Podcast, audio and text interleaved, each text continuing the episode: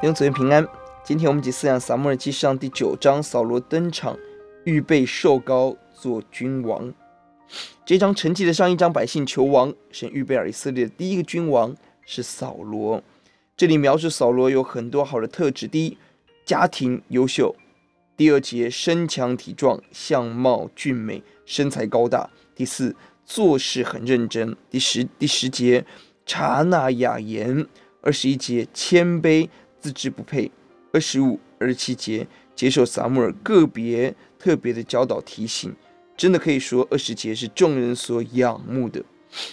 而撒母耳也是清楚的步步与主同行。十五、十六节他在前一天就听到神的启示。十七节他再次当场听到神神的声音，这人就是要做君王的。并撒母耳一步步的引导扫罗，一步步的交棒。二十节他先让扫罗放心。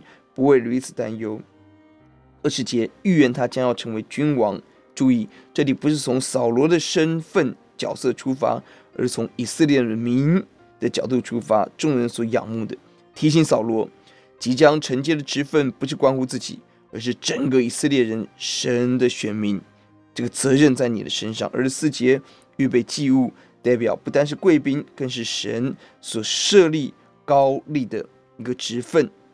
因此要格外的战兢。二十七，吩咐仆人先走，独自的对他说明神的启示，表示他要独自承接这个重要的职分，他要建立跟神独自个别的关系。十六节，神的怜悯。明日这时候，我必使一个人从便雅悯地到你这里来，你要膏他做我民以色列的君，他必救我民脱离非利士人的手，因我民的哀声上达于我，我就眷顾他们。即便神人拒绝神做王，神仍然怜悯顾念人，回应人在软弱中的祷告，为人选立了君王。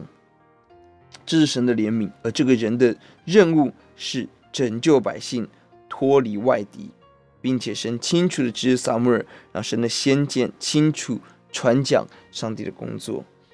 我们看到人的软弱，也看到神的怜悯。我们低头祷告，主求你帮助我们。让我们成为被你恩高，也是永远谦卑来跟随你的子民。